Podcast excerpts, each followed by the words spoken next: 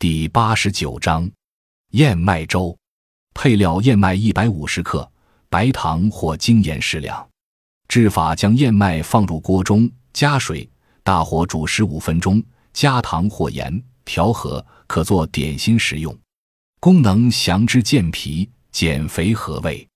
据测定，每一百克燕麦含有蛋白质十五六克，比一般谷类粮食的蛋白质含量都要高。